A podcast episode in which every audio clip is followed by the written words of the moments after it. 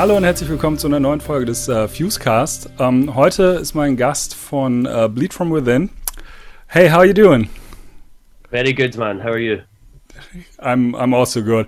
Did Did you understand anything I just said? My I, I heard I got I got bleed from within. I said you had a guest. you had a guest from bleed from within. I got yeah. that much. I start yeah. my German lessons in uh, two months. I'm going to start taking classes for German. So uh, yeah, hopefully next time we have an interview, I'll be able to talk a little bit of German. That that would be amazing. That, that would be really cool. I think I, am not sure, but I heard that German is a really hard or tough language to learn. Yes, everyone that I know that speaks German uh, has told me that it's very difficult compared to English because you have so many words for the same things and the sentence mm. structure and stuff. But I'm looking forward to the challenge. Uh, my girlfriend is German, so I've I've met her family a bunch of times and stuff, and uh, yeah, I'm I'm looking forward to trying to trying to integrate myself into German life. Perfect. I, I must say, and um, yeah, you guys are from from uh, Scotland, right? Yes, yes. Yeah, yeah. I, I was a bit scared because my English is all right, but um, yeah, someone sent me a, a, video of someone speaking like really thick Scottish um, accent. I was like, holy shit! I hope I understand him tonight. oh, we um, like that only that only happens after a few beers.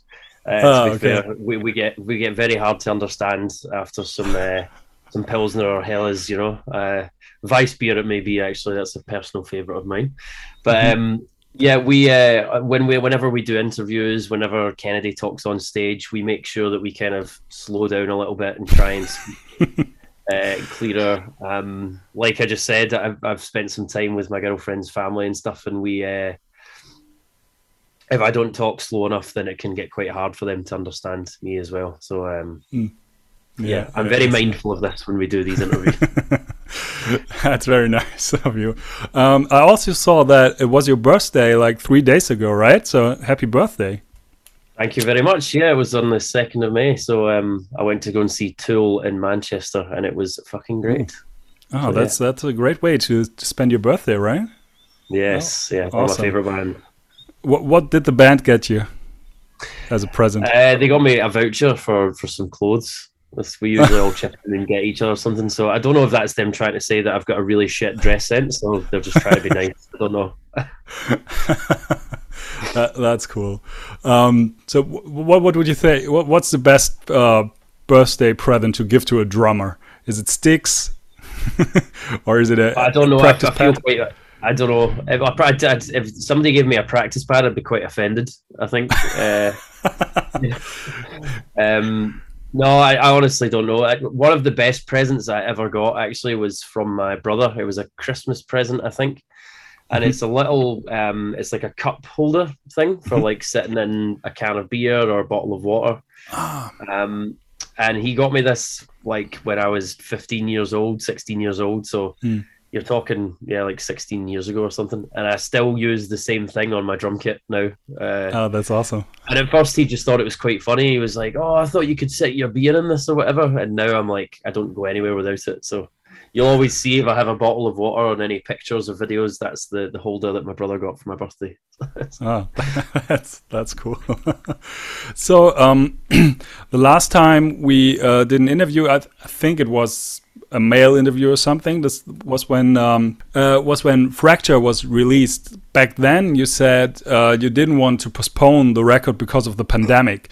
Now, like a year or two years later, uh, how happy are you with that decision? Was it the right decision to make at the time? Of course, yeah. I mean, it was a uh, it was a very difficult time for everybody in the industry, and mm. we had the opportunity to postpone the album, but we. Um, it was very important for us to sort of stay true to our word. We'd already sort of announced the release date, which I believe was the 27th or 29th of May. Mm. Um, so we'd already announced that. We'd already told the fans was coming, uh, the album was coming. So I feel we felt like we just owed it to the fans, especially as soon as we realized that this wasn't just going to be some overnight thing. Um, COVID was there to stay. Mm. And uh, it gave you know, we wanted it. You know, I feel like our fans wanted something new as well to kind of. It was a time where everyone was locked in the house and it couldn't do anything. So, some new material, some new music to share with them just just made sense. Um, and yeah, it helped keep us focused throughout lockdown. It gave us the opportunity to do, um, you know, engage with the fans over the new material. We we um, supported Lamb of Gods like digitally, which was an interesting experience, and we had like a a live stream event and stuff. And yeah, it kept us busy. And um, now that the world is slowly returning to normal, um, you know, it's it, it, kept us busy, and it was our most successful album, really. Uh, and we get to come back now with two albums, which is which is quite exciting for us, and I hope is exciting for the fans as well. Yeah. Uh, do you feel like because normally you have like you release a record and then you go on tour and you release a record this whole tour thing that was missing from Fracture. Is that something that you you just said you go on tour with two new records basically? So is that something that influenced the the set list for you playing live, or do you feel like it's a it's a well double album tour now? Um, yeah, well, the the tour we're doing a tour at the end of December, um, mm -hmm. or start of December in 2022. Um, playing a bunch of shows in Germany and stuff. And this tour was originally marketed as the Fracture Tour. Mm-hmm. Um, and we had to obviously pull the tour down because we couldn't tour at the end of 2021.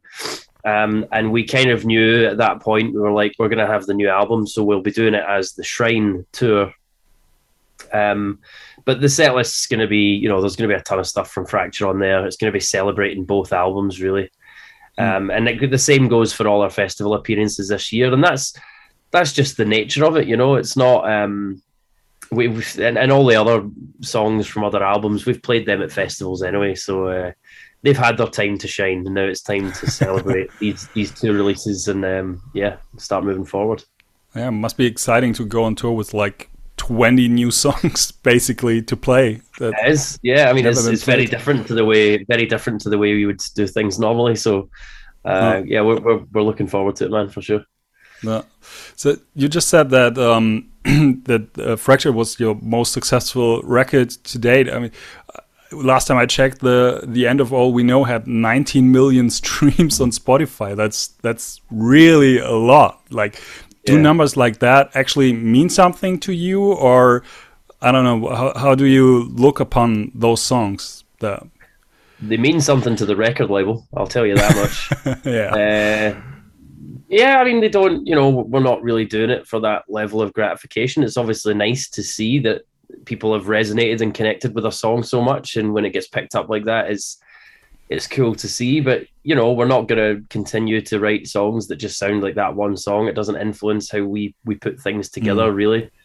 Um, it was just yeah it was kind of the the hit single for us really from the album we'd never had a song that reacted like that so it was cool to see, and it, it, got us a lot of new fans. It got some more attention on the band, and it's you know Fracture helped set us up nicely for the release of Shrine. I think so. Um, partly a lot of that is down to the end of all we know. So hmm. yeah, um, it, cool to see, but it doesn't really influence us too much, or we try not to pay too much attention to that kind of thing. No, so like I said earlier, normally when you you release a record and you go on tour, and then then you try songs live, and some songs work better than others in a live set and stuff like that. All that didn't really happen for for the uh, for Fracture. I wonder if that influenced somehow the, the songwriting for uh, for sh uh, Shrine. So in in a way that you know that you didn't have that experience of some songs working better than others.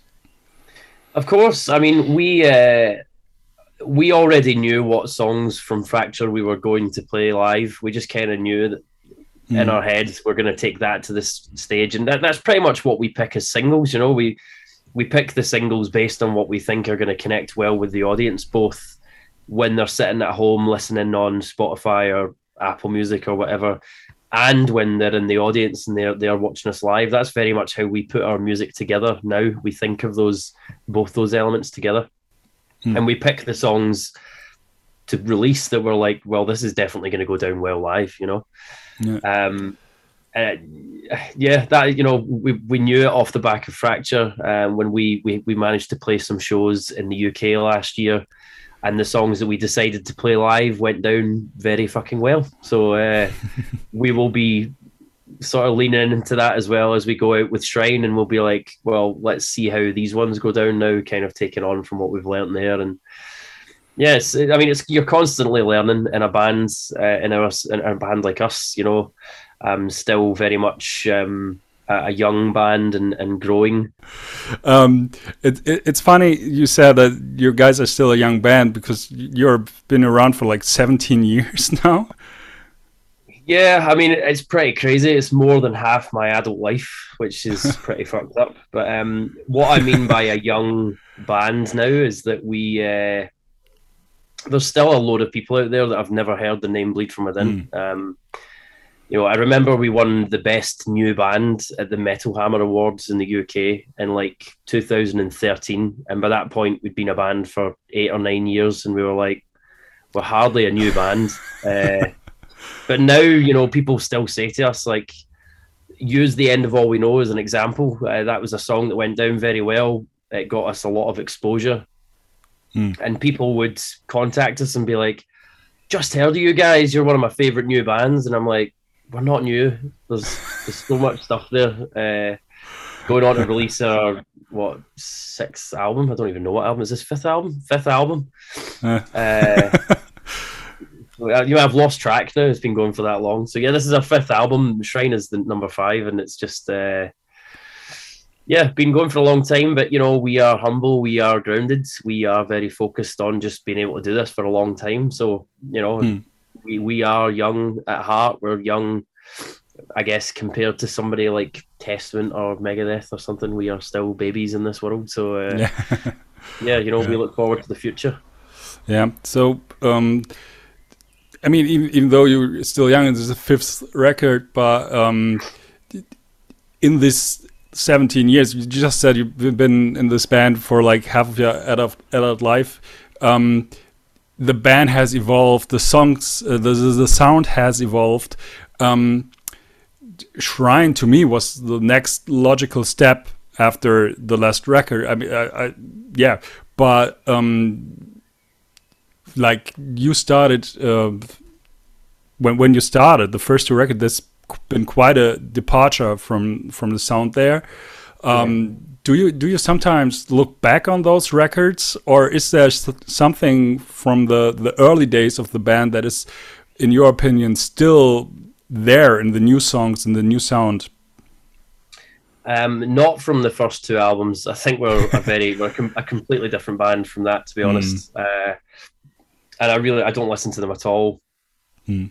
I, I, tend not to listen to too much stuff from the past. Once we release an album, it's very much on to the next thing for us. And you're always aware of what you've made and you play the stuff live and you're aware of the material and the process that it it took to to get to its final form. But um, as soon as those albums are released, I, I, I, move on personally, and it's on to the next sort of challenge uh, of writing the album.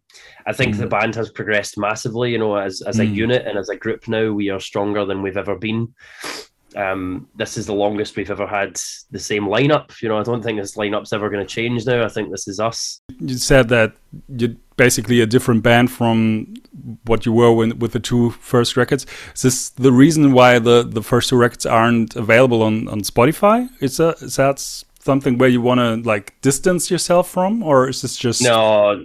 No, we we would always keep them there. I think for the mm. fans, but those were released on an old record label, uh, and we're having oh, okay. some legal, legal troubles. Put it that way. Uh, I see. So that that's why those albums are not available. But once they're sorted, uh, we we we aim to put them back up there again. Ah, I see. Okay, so from from the from an outside perspective, um, I always look to the UK and the UK metal scene with a bit of envy because um, even though Germany has a, has a big, massive metal scene as well, but I feel sometimes that that bands from the UK are a bit different in a way that, um, well, first off, you have a big um, alternative radio station like the, the, the BBC radio, I think, uh, um, the rock radio. We don't yeah, have that here, at all. You don't hear rock music in the uh, on the radio in in Germany, and also um, I feel like bands from the UK um, are more willing to change in their sound. I mean, be best examples for that would be Architects or While She Sleeps. They're, they're, getting bigger and bigger, and they're not afraid to change their sound. You guys um, have evolved. I really wonder why that is in the UK. Um, maybe it's just my perspective. Um, do you feel the same about this? Is there something different in the UK? um, I'm I'm not sure really. I think I think it's a, it's a good question. I think um, we're all very much. I think everyone's kind of inspired by what other people are doing in in some vague sense. You know, I think there's that. Mm. You see your peers push themselves to raise the bar with their sound, and you think, well, where can we go with ours? Perhaps that's that's an element of it because everyone kind of the bands you've mentioned, everyone kind of knows each other, and we've been in the same touring circuit in the country for the last 10, mm. 15 years. So um, I, I, think there's a. I was talking about this in another interview that I just did there, and I've mentioned it before as well. I think uh, there's something about the the bands that are coming out of. I, I, I, don't just think it's the UK as well. I think there's other bands around Europe and in the US that are doing this, but um, they have evolved in such a short period of time and they're they're making waves and putting one foot in front of the other and and doing the right steps, you know. And I think they they're always met with such um uh, what's the words hate i guess is the most they're always met with you know the old school metalheads that just don't oh. want to accept that this is the new wave of of music you know um mm. you know your festival headliners Iron Maiden and Metallica, etc. They're oh, sorry, bless me. Hopefully, I don't have COVID. Um, yeah, yeah. These bands are are not going to be there forever, and the new scene and the new bands that are going to come up to replace them are very much, you know, Bring Me the Horizon, Architects, While She Sleeps, Bury Tomorrow. Mm. Uh, ourselves well you know all these bands and many of the german bands as well like it's the scene the music scene is changing, the genre is changing. I think everyone's kind of growing with it. I think it's a very exciting time to be in metal, and I think you know the people that aren't taking notice of the new and rising talent will soon find themselves in a position where they don't hmm. really have a choice. No. You know, I think I think we're gonna be we're gonna be everywhere soon. So uh, yeah, it's it's exciting. But yeah, going back to your question about the UK, I, I'm not sure what's what's done differently over here. I think uh, there's just if you're in a band, I think there's always that desire to kind of constantly push yourself and uh, you know push the boundaries of, of the music that you're you're writing. So yeah, that's just what we're trying to do. Yeah, yeah I see. Yeah, yeah. it's funny you say that because like Germany's biggest festival is Rock am Ring and Rock uh, Rock im Park. I think it feels like every year it's Maiden or Metallica. So it's, it's just always the same. Like yeah, that's it. Everyone says it, man. It's the same. It's the same headliners year in year out, and and that's going to change. You know, and you're talking very soon. I reckon the next four or five years, you're going to see these festival headliners start to start to change. You're going to see the lineup change quite drastically. You know, bands that were maybe down in the afternoon at a festival will be going up into early evening and and all, all that shift is going to start happening as soon as all that era of bands um, start to retire and just and move on and, and reduce the amount that they, they tour and play shows so you know i think it's an exciting time for the genre to to be in a band like like us or, or like the others that you mentioned um, i think there's a shift coming and uh, it's exciting to be a part of that do, do you see yourself like playing shows or festivals in like 25 years with your band as well? of course. Yeah, I mean that's, yeah. That's that's that's why we're here, you know. I think to say that we we we're 17 years in and you just heard me refer to us as a young band, like we are mm. we are far from finished and you know, I think Shrine is Fracture was really us just maybe tapping the the, the our potential, you know, and th- this mm Shrine is us delving more into that and showing that more of what we're capable of, but we still haven't reached that um, that full capability yet. And I think from album to album, that's consistently gonna that's gonna change. We're gonna have new things that we want to try. We're gonna constantly push the envelope there and, and and try to develop the sound further. And I think that's really exciting. And for me as a musician and being at this point in my career, I'm I'm 33 years old, but been doing this for 17 years. I'm looking into the future. I'm looking to be doing this when I'm 50 or 60, and I've got no intention of stopping. So yeah, and we all feel the same. So it's uh, it's it's exciting and it's fun, and yeah, we just look forward to being able to do it for as long as we possibly can. That's amazing. I, am looking forward to, to see you play Rock am Ring in like 20 years. yeah, don't, we'll, we'll headlight it one day. Don't worry. yeah, that that would be awesome. All right. Um, thank you so much for your time. Um, Amazing. Yeah, it's been great. Uh, next time we're going to do the interview completely in German, okay?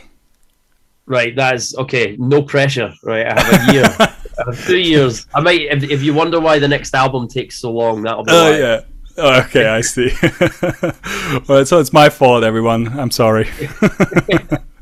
no worries. Okay. Well, thanks, man. And uh, yeah, I'm looking forward to getting back to Germany this year. That has to be said. Uh, mm. we're, we're coming back to Full Force Festival. We're coming back on tour at the end of the year in December uh, to play all the songs from Fracture that everyone missed and all the new songs from Shrine. And, and Germany really is one of my favorite places in the world. Uh, Hamburg has a very special place in my heart. Uh, mm. I hmm. love that city, and we cannot wait to return and to share some of your fine Belgian beer with you all. fine Belgian beer, yeah. Well, thank you very much about that. Uh, okay, uh, yeah. Again, thank you very much for your time, and I wish you all the best with the record and we speak soon, I'd say. Definitely, man. Thank you very much. All right. Goodbye.